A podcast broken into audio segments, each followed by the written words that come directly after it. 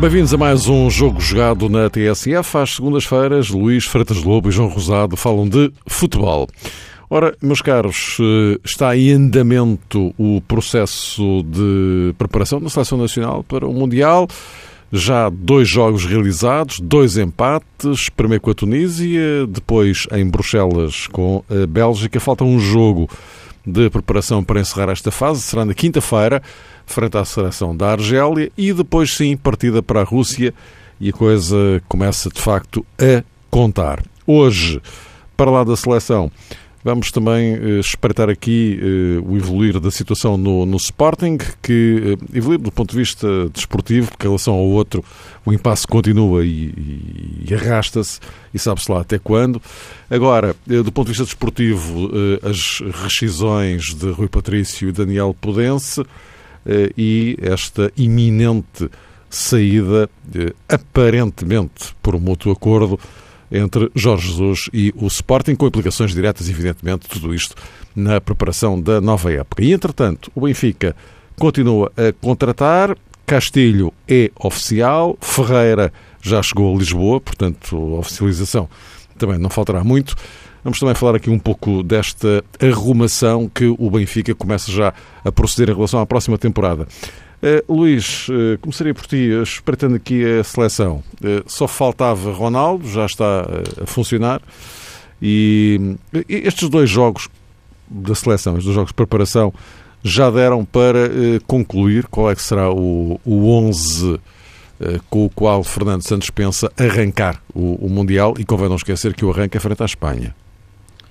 Sim, é verdade. Boa tarde. Em primeiro lugar, um grande abraço a todos, em especial ao João. Outro para ti, Luís. E, Boa. Boa tarde. E, e neste momento, eu penso que, repara, a questão que se coloca é perceber mais como é que estão os jogadores. Eu penso que a ideia do Fernando Santos e, a, e mesmo a nossa ideia em relação àquilo que seria um, o 11 base, uh, nós temos um pouco essa noção. Agora, saber como é que estão os jogadores é que eu penso que será mais a dúvida e ficamos com, com essa dúvida a partir do jogo com a Tunísia, nomeadamente em relação a, ao Rafael Guerreiro, ao lateral esquerdo, que fez dois, três, quatro jogos apenas eh, este ano. Eh, o caso do William, eh, enfim, alguns jogadores perceber exatamente em que momento de forma estavam para, para, uma, para uma competição como esta. E nesse sentido, houve alguns sinais mais, mais preocupantes sobretudo no jogo, no jogo com a Tunísia. Uh, eu parece-me que, que, neste momento, acho que Portugal jogou, fez um bom jogo contra, contra a Bélgica, numa uma forma de jogar diferente em relação àquilo que é, que é habitual, que teve um início complicado, porque a Bélgica também é uma equipa forte e, e entrou bem, e Portugal teve algumas dificuldades defensivas, e penso que, que tudo, tudo, isto e, e esta afinação passa muito pela questão defensiva, a equipa estar a, o meio-campo tem que proteger a defesa, basicamente, porque penso que a nível de quarteto defensivo estamos muito longe de, do melhor e não vamos estar e não vamos chegar lá porque é uma questão qualitativa, já, já não é uma questão mesmo de, de afinação. Acho que a defesa está, está abaixo daquilo que é, que é, que é, que é o nível que já tivemos e, portanto, o meio campo tem que ser forte a defender e, e há jogadores que neste momento não estão no, não estão no seu melhor. Uh, caso de João Moutinho, por exemplo, que é um jogador que tem que eu tenho a expectativa de perceber exatamente até que ponto pode render num ritmo mundial, porque já não é o mesmo Moutinho de, de, de há quatro anos, para não ir ou de há dois, quer dizer, é um jogador que nós sabemos o que faz, mas já faz as coisas cada vez com menos rotação, digamos assim. E é isto que se nota nesta seleção neste momento. A seleção sabe se posicionar em campo, quando tem dificuldades percebe o que é que está a fazer mal e recompõe-se, o que aconteceu contra a Bélgica, mas não é uma seleção muito rotativa no meio campo. Alguns jogadores estão claramente com os motores um pouco em baixo. João Mário, William, o Moutinho, não sei como é que estará o, o, o Adrian, uh, vamos ver o Manuel Fernandes, mas, mas sente-se isso no, no, nos jogadores. E, portanto, essa questão é que eu acho que é fundamental perceber como é que eles vão evoluir nestes, nestes uh, 10, 15 dias que faltam para o jogo com, com a Espanha, dentro de uma forma de jogar que eu penso que está preparada para receber Ronaldo, uh, que eu acho que tem André Silva a melhor forma de acompanhar uh, Ronaldo, mas o jogo com a Bélgica deixou muitas indicações. Uh, e veremos se é ou não, se aquilo foi ou não algum ensaio que, que Fernando Santos quis fazer para o jogo com a Espanha, mas com o Ronaldo dentro. Isto é, ali jogamos quase como um, com um falso novo, o caso do Gonçalo Guedes, mas a questão de termos ali uma equipa cheia de médios, basicamente temos os quatro defesas, depois o William à frente da defesa e depois de João Mário, João Moutinho, Bernardo Silva, Gelson e Gonçalo Guedes, não defines aqui um ponta de lança e todos podem ser, aparecer nessa posição. Uh, não defines bem aqui alas e todos podem aparecer na ala. E apareceram, no caso do João Mário, inclusive. E, portanto, houve aqui uma mescla de quatro, seis jogadores que se movimentaram em termos ofensivos. E esta, essa movimentação foi interessante quando foi quando estava seguro atrás defensivamente. E penso que essa movimentação, tendo Ronaldo, eh, pode ser de facto uma, uma fórmula interessante para abordarmos o jogo com a Espanha. Portanto, resumindo, o jogo com a, o jogo com a Tunísia deixou in, indícios preocupantes para as referências base da nossa forma de jogar, mas uh, o jogo com a, com a, a, Bélgica deixou indicações muito positivas e, e, e prometedoras para, para a nossa estratégia e nuances que nós podemos ter de movimentação do jogo contra, contra a Espanha. João Rosado, uh, aqui algumas uh, incógnitas do ponto de vista, do teu ponto de vista também? Uh, basicamente aquela hum. que se calhar também sustentou a dúvida do Luís, ou seja, até que ponto André Silva pode ou não ser de facto o parceiro de Cristiano no eixo atacante, partindo do princípio que Portugal pode jogar em 4-4-2 ou perto disso.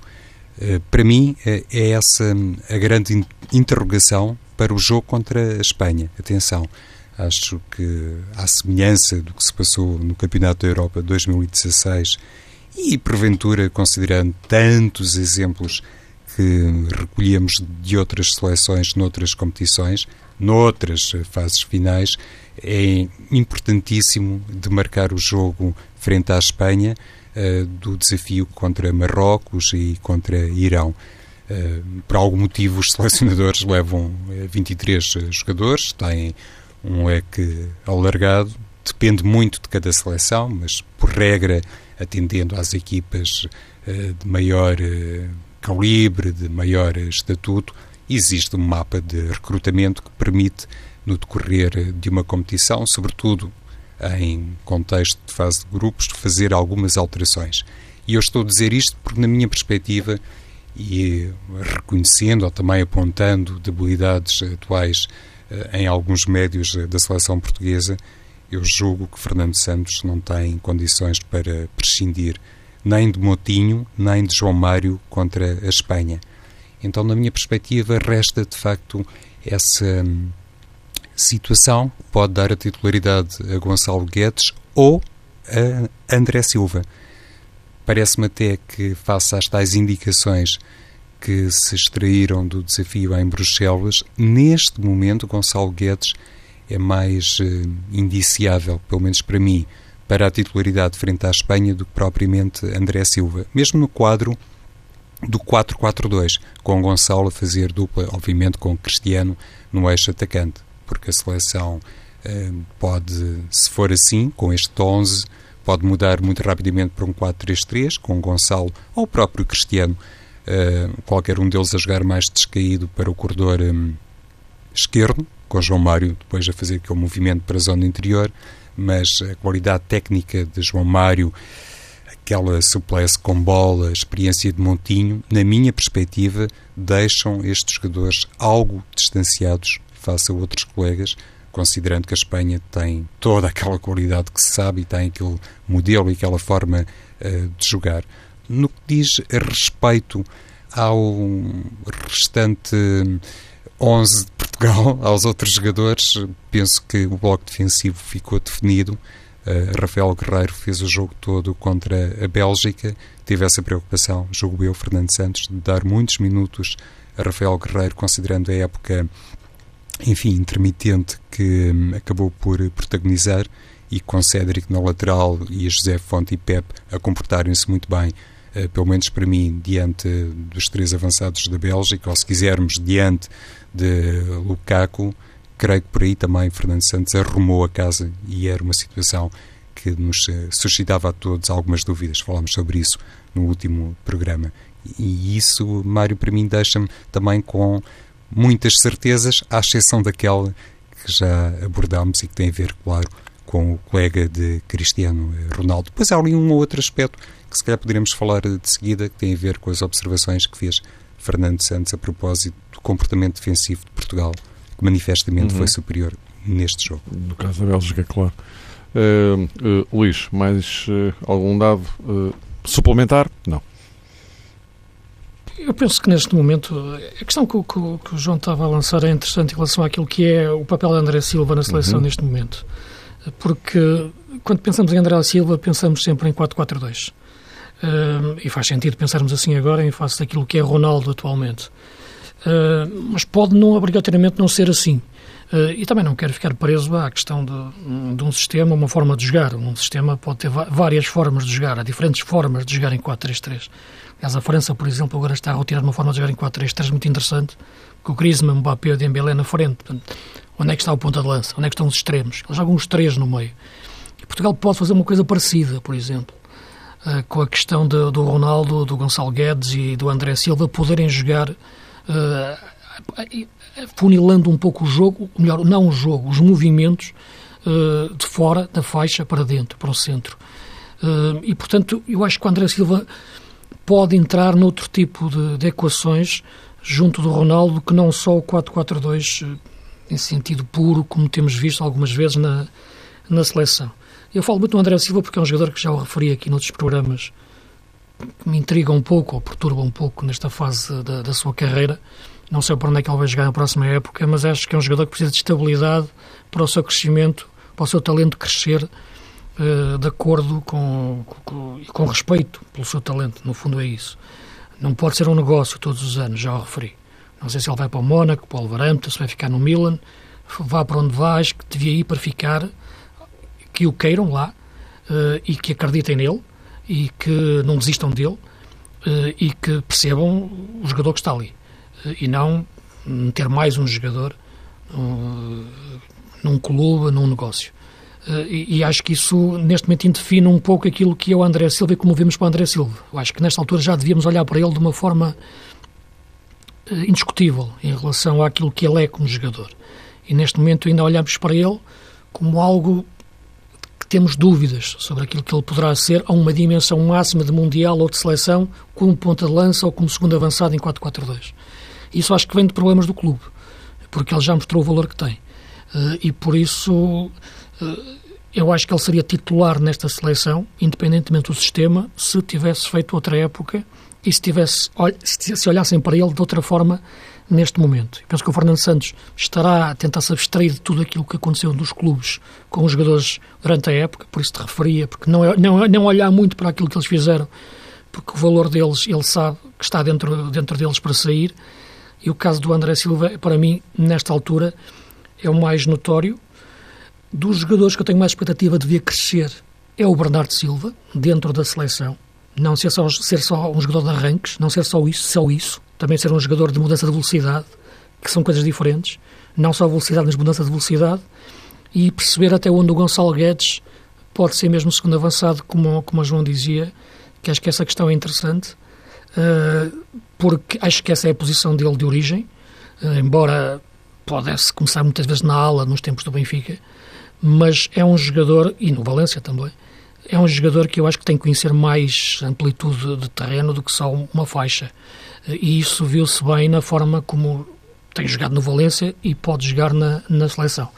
Acho que nesse crescimento de Gonçalo Silva e do Bernardo Silva, de Gonçalo Guedes, perdão, e, de, e do Bernardo Silva pode estar um pouco colmatar daquilo que é o déficit de crescimento atual do, do André Silva.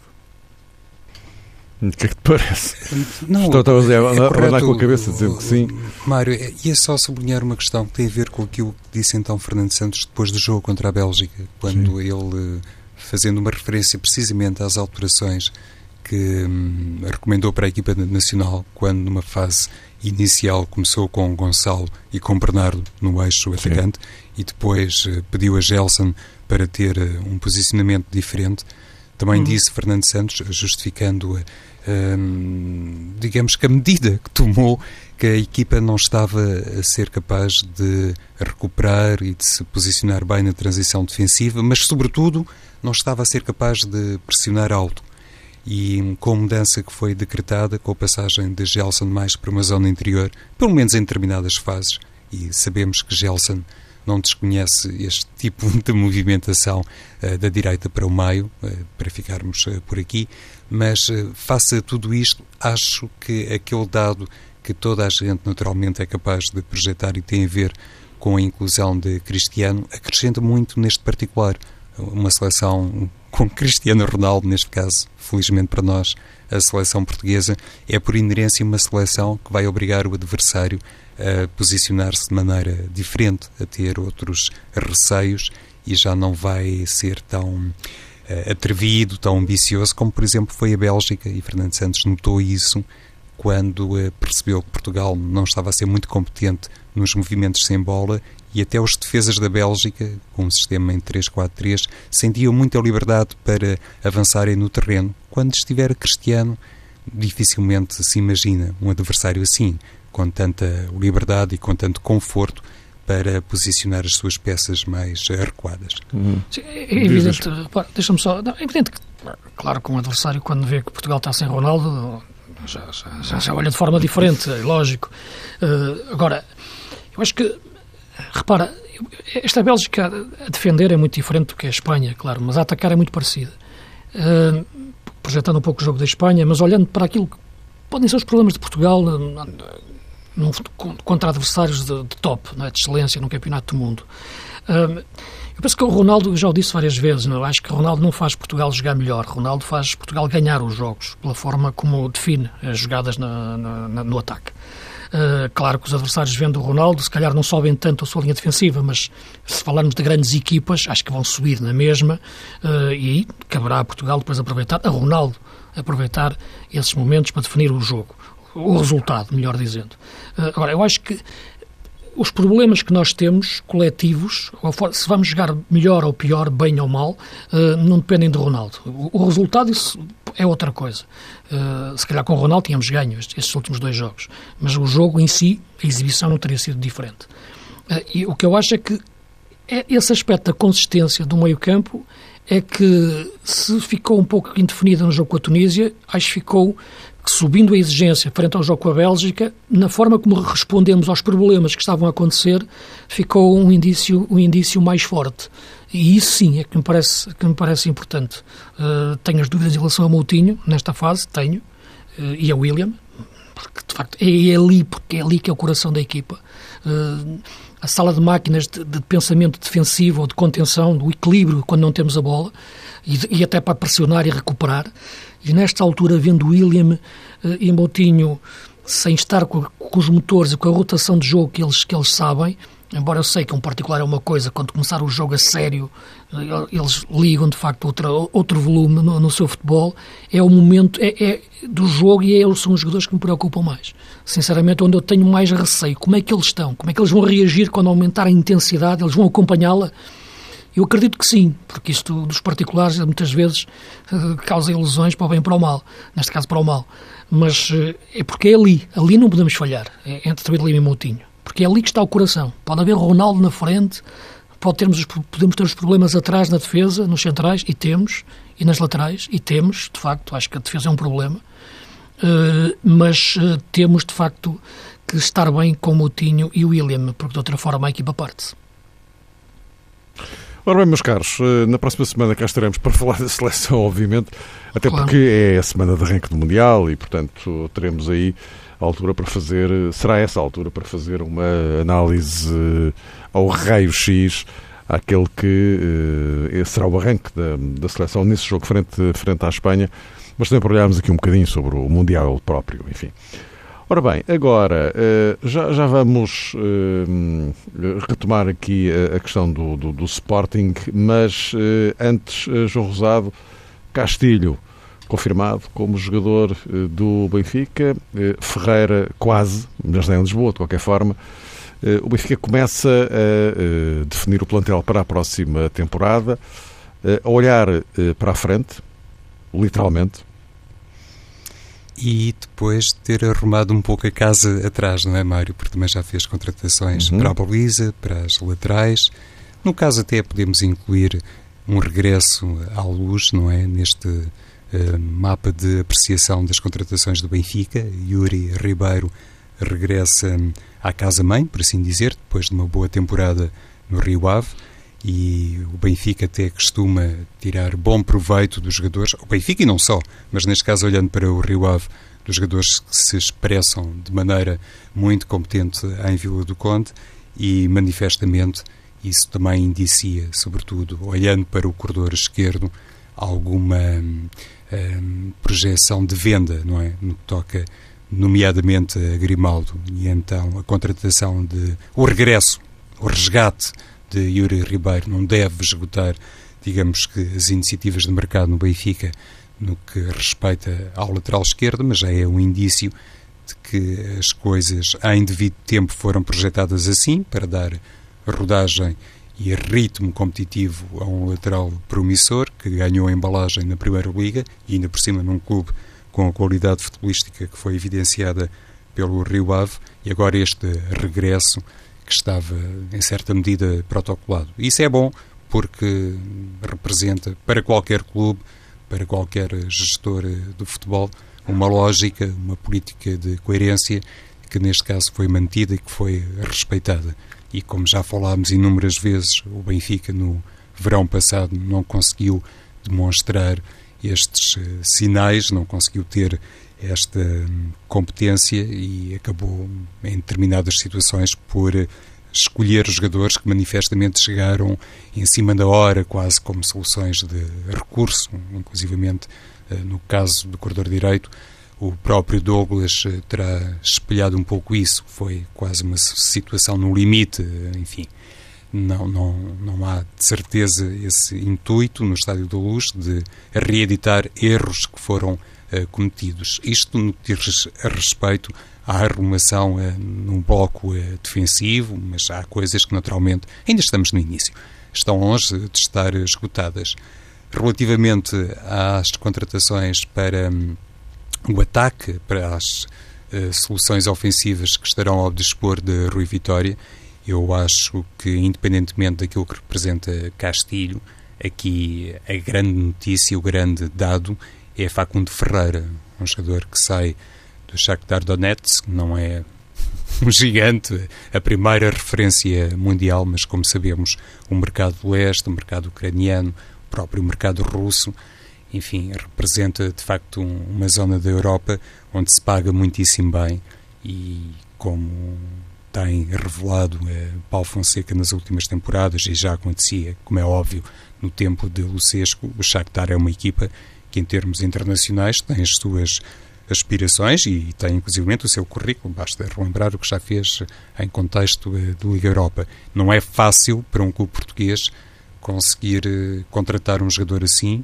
mesmo, lá está, que o Benfica tenha em devido tempo, e se me permites, Mário, iria então traçar este paralelismo com aquilo que, por exemplo, foi denunciado a propósito de Yuri Ribeiro, o Benfica também, olhando para Facundo Ferreira, percebeu há alguns meses, atrevo-me a dizer assim, que a situação contratatual de Facundo Ferreira poderia ser, uh, de facto, uma a mostra de um contexto bom da oportunidade para o Benfica. E concretizando-se, penso que ainda não foi anunciado oficialmente, concretizando-se o ingresso de Ferreira no Benfica, eu acho que é um dado, é um sinal muito forte e é de facto o resgate de um jogador que significa muito no panorama internacional. Podemos todos concordar que nunca será jogador para um Real Madrid, um Barcelona, um Bayern, um Chelsea por aí fora, um Manchester City ou United, mas no contexto do futebol português, para mim, é, digamos que, um sinal de força que o Benfica dá, um pouco em contraste com aquilo que aconteceu há um ano, no, no verão de 2017. Luís, eh, também achas que o Benfica está um, um bocadinho menos eh, permissivo do que aconteceu há um ano? Parece que na sim. pré-temporada? Sim, vamos ver. É muito cedo, não é? Como é evidente para, para tirar conclusões ou para perceber exatamente se há alguma inversão nessa política desportiva em relação à época passada, em que houve alguma contenção em relação a, a despesas. Parece-me que, que é, depois de não ganhar, é lógico que se questiona mais e, tem-se um, um movimento de reação, mais do que de ação. E isto é tudo reativo, aquilo que me parece. Também veremos estas entradas se correspondem a saídas. Claro que Jonas é indispensável no, no Benfica. Em princípio, Jiménez acabará por sair, parece-me. Mas, sinceramente, o Ferreira um pouco o que o João dizia em relação àquilo. Se, se eu pensar na dimensão do campeonato português, é um avançado interessante. Se pensar numa dimensão internacional, não. Mesmo no, no, no Shakhtar, acho que era um jogador que estava um pouco a mais, na minha opinião. Não era jogador com dimensão ao mesmo nível do que o resto da equipa de Shakhtar. Acho que é um avançado interessante, na forma como se movimenta, mas está longe de ser um craque. Acho que é uma opção discutível, na minha opinião. Estou a dizer isto a atravessar-me antes de... Pode chegar aqui e fazer 40 golos. Não, não, não é isso que está em questão. Acho que é um jogador que me deixa muitas dúvidas em relação à sua qualidade. Agora, para o nível do campeonato português, acho que sim, ótimo, perfeito. Para o nível de excelência de um Benfica europeu com ambições europeias, acho que, acho que é curto. Agora, é um jogador aqui temos que ver sempre aquilo vai ser enquadrado de que forma e também a questão financeira, embora, pelo que leio, é, é algo de, enfim, de muito dinheiro para, para, para aquilo que é o, o nível do, do nosso futebol. Deixa-me dizer, no entanto, que todos os jogadores que tenho visto o Benfica contratar, que acho que, que tenho uma excelente impressão do Conti, pelo que tive a oportunidade de ver dele, o, o Central, e este, este avançado chileno, o, Castilho, é um jogador que se, o meu único receio é o mundo de problemas que ele traz sempre uh, com ele. É um jogador temperamental e é um jogador que arranja uma confusão num parque infantil, como costumam dizer os ingleses. Uh, porque talento ele tem. É um jogador, de facto, que empolgante. Uh, agora, não sei como é que será em termos de cabeça. Só, só, trabalhando com ele é que se pode saber. É um jogador que tem, de facto, esse, esse poder. Uh, veremos também, no entanto, a questão do meio-campo, que parece-me importante para o Benfica, é mais a questão do meio-campo. Uh, não sei se Renato Sanches vai ou não voltar, e é outro jogador que também entra na mesma linha de pensamento que eu tinha há pouco falado para o André Silva. Há jogadores que continuam a ser negócios e não, e não lógicas de carreira. Podia ser isto também um tema para debate no futuro, quando vejo sair, já o referi, o André Horta para os Estados Unidos, o próprio Diego Dalot agora sair para, para a Inglaterra. Acho que é muito cedo, sinceramente. Não está em questão o clube, não pode fazer nada, claro, e sobretudo o encaixe financeiro que tem e, e batendo a cláusula. Uh, o jogador, enfim, se quer ir, os seus conselheiros o, o dizem para ir, seja o pai, seja o empresário. Agora, pensem bem, isto. A vida é longa, as carreiras têm que ter uma lógica de crescimento. E a lógica de crescimento não é o dinheiro que as faz é uma evolução da maturação e da qualidade de um jogador. Então não podes pensar no que o jogador vai ser no próximo ano sem imaginar que aquele vai ser daqui a dois ou três, daqui a dois, três ou quatro anos. Isto quando estou a falar de jogadores de 19, 20 anos. E isso esquece constantemente. Nem todos são Cristianos Ronaldos. Olhem os problemas que o Nani teve no, no Manchester United. Eu já nem falo naquela questão do, do elefante debaixo da porta, que foi o bebê, por exemplo. Outro negócio. Falemos de jogadores de carne e osso, é? e isto eu acho que está subvertido pelo mercado. Os jogadores não são tratados na sua maturação de crescimento como devem ser feitas em nome do futebol dos empresários atualmente, que subverte completamente aquilo que deve ser o crescimento de um jogador da forma mais natural. Espero que me engane, claro, que alguns deles rendam já diretamente e cresçam, sobretudo cresçam, porque eles têm que crescer. Precisam de tempo e habitat para crescer. E não me parece que esta seja a melhor forma. Uh, muito menos a mudar de clube constantemente e com dúvidas. Uh, e, portanto, uh, agora toquei neste ponto a propósito do Renato Sanches, que se voltar para o Benfica pode ser, pode ser bom para ele, para o jogador, que qualidade ele tem. Agora tem que ser bem enquadrado. Uh, e penso que esse aspecto é muito importante na, na formação de, e na maturação da formação, eu gosto de chamar, do, dos nossos jogadores e olhando para aquilo que é o nosso mercado, aquilo que é as nossas possibilidades financeiras. O Benfica, Porto e Sporting têm que pensar bem nisso. Uh, e o caso do Benfica tem sido importante nos últimos anos, na inversão, na inversão que teve, porque hoje olhamos para jogadores como o Cancelo, para o Bernardo Silva, por exemplo, e pensamos porque é que eles não jogaram no Benfica. É? Portanto, e o Benfica inverteu essa política. E bem, uh, esperemos que agora o continue a fazer e ter e ter paciência com os jogadores. Eu vejo o Cristante a jogar bem agora em Itália, por exemplo. Aqui é logo rotulado como um flop, ao fim de pouco tempo. Não percebem que os jogadores têm. Há jogadores que têm margem de crescimento e têm que se perceber como é que vão crescer. Uh, e tem que se perceber que uns podem entrar mais rapidamente do que outros. Juric, por exemplo, ponta de lança. O Jovic, que está, que está no, no, no, no Eintracht. Eintracht. Está, a fazer um, não é? está a fazer um grande campeonato. Vai agora ao Mundial. Vai ao Mundial, uh, sim. Não é? É preciso ter paciência e calma para perceber bem que agora vai gastar esta fortuna no Ferreira. o contexto, o, o, contexto português, como nós sabemos, é assim uma coisa muito peculiar, não é? Pois é, mas é um contexto errado. Pois, claro. Para mim, ou há contextos claro. certos ou há contextos errados. O contexto português é errado de quem não tem paciência e de lá retura logo de flop um jogador que tem margem de crescimento. O Benfica escusava de gastar dinheiro agora com o Ferreira eh, e até com o Castilho se mantivesse, tivesse mantido o Jovic, que acho que é um jogador de grande talento de crescimento que agora está a mostrar isso joga no Eintracht, ganha a taça uh, ao Bayern de Munique, vai à seleção, uh, mas não pode voltar. Uh, e, e, isso acho que é uma gestão desportiva errada, na minha opinião. João, estamos aqui na, na, ponta final. Eu não sei se ias acrescentar, ias acrescentar alguma coisa em relação ao. Ia acrescentar ao... o nome de Talisca, que também foi um jogador que saiu e que depois acabou por se revelar mais num Besiktas, noutro campeonato. Tem a ver com aquilo que o Luís destacava. Há, de facto, às vezes talvez alguma impaciência, mas sobretudo impaciência de quem rodeia os jogadores, não propriamente de quem dirige às vezes os clubes, digo eu, ou quem lidera as equipas técnicas. Uhum. O Sporting eh, já não tem eh, Rui Patrício e já não tem Daniel Podense. Rescindiram. Eh, o, Rui Patrício esteve quase no, no Wolverhampton, depois aconteceu, enfim, toda aquela situação que acabou por uh, fazer com que o negócio não, não, não se formalizasse. Uh, e, e, nesta altura uh, há negociações entre Jorge Jesus e o Sporting para uma, uma saída, enfim, tão pacífica quanto possível. Se é que é, alguma coisa é pacífica nesta altura no, no Sporting. João, a questão da preparação da, da, da, nova época continua em aberto, não é? Porque completamente fazer fé em tudo aquilo que tem vindo a público nas últimas horas.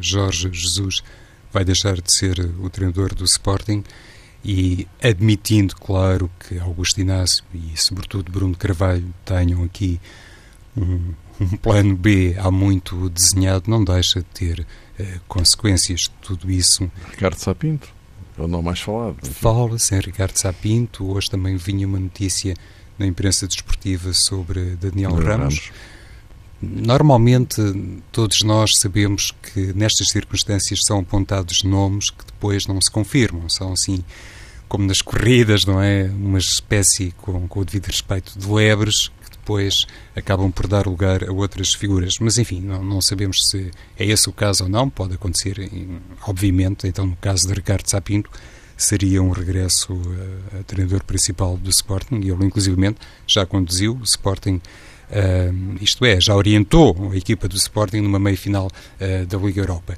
Uh, as coisas no futebol, de facto, são surpreendentes. Há três anos ah, estava muita gente a debater aquele noticiado ou alegado interesse da Gestifute em levar, na altura, Jorge Jesus, supostamente também para a Arábia, para outro sítio qualquer, quando foi acertada ou desacertada, sabe Deus, a saída de Jorge Jesus do Estádio da Luz e, ao que parece, três anos depois, é a própria Gestifood que estará aqui a tentar encaixar Jorge Jesus, como dizias, Mário, dentro da tranquilidade possível, de maneira que o treinador não saia eh, do Sporting, enfim, completamente de mãos a abanar, nem o Sporting fica ali com um grande encargo, se porventura Jesus optasse por uma via mais radical, com as devidas aspas, um pouco à semelhança do que aconteceu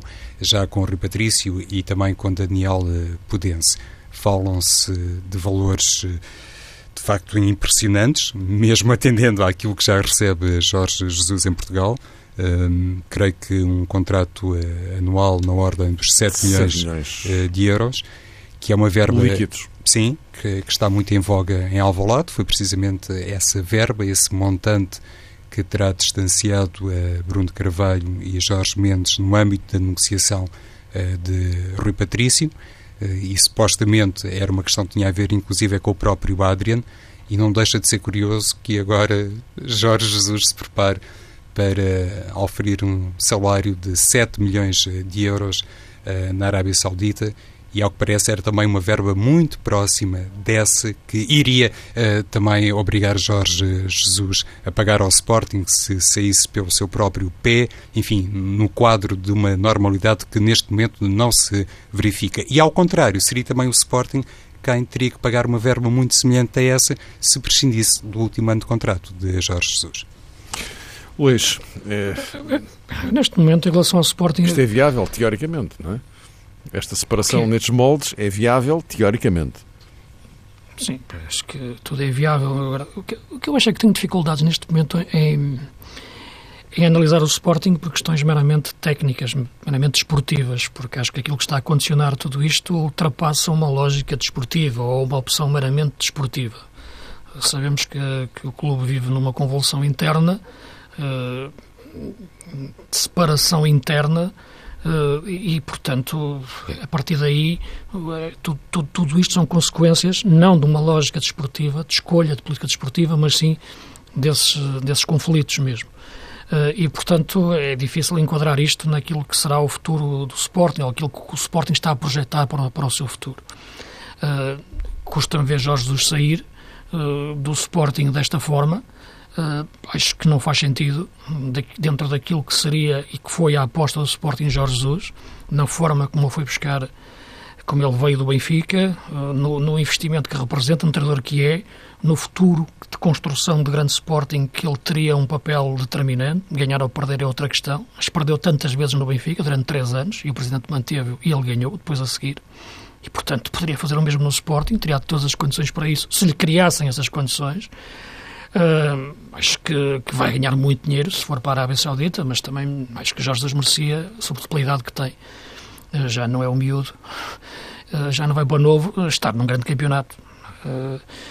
quando eu lia aquelas entrevistas que dava à marca e ao AS, né, fez-se muito, não é? Portanto, esse, esse, nível de influência de empresários fez muito, mas não o conseguiu meter em Espanha. Claro que vai ganhar muito dinheiro no Al Hilal, mas não, sinceramente, ninguém anda a ver o Al Hilal por acaso ver uns jogos da Arábia Saudita, mas é por causa do Mundial. Do Mundial, e, exatamente. E uns jogadores do Al Hilal. Exatamente. Uh, por acaso não é o melhor causa... não foi convocado. Eu fiquei estranhei hoje a ver a lista. É. É, é o Alabeb. É. Mas, mas, mas eh, eu acho que o Jorge Jesus merecia de facto que.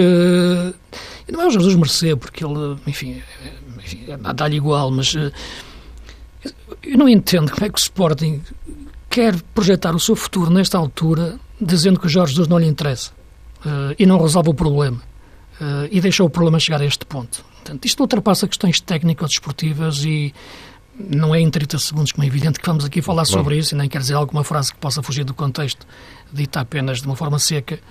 Uh, mas uh, quando vejo Rui Patrício e Jorge Jesus sair assim do Sporting, uh, de facto, estamos perante um problema demasiado profundo para ser analisado apenas a uma luz desportiva, porque nada tem a ver com isso. Uh, e é algo que, que, neste momento é muito mais preocupante para o Sporting do que o negócio de um treinador ou de quem vem a seguir, seja ele qual for, com todo o respeito para quem venha, uh, nada disto faz sentido. Meus caros amigos, voltamos a encontrar-nos eh, para a semana, como eu disse há pouco, aí em cima do arranque do Mundial de Futebol. Até para a semana.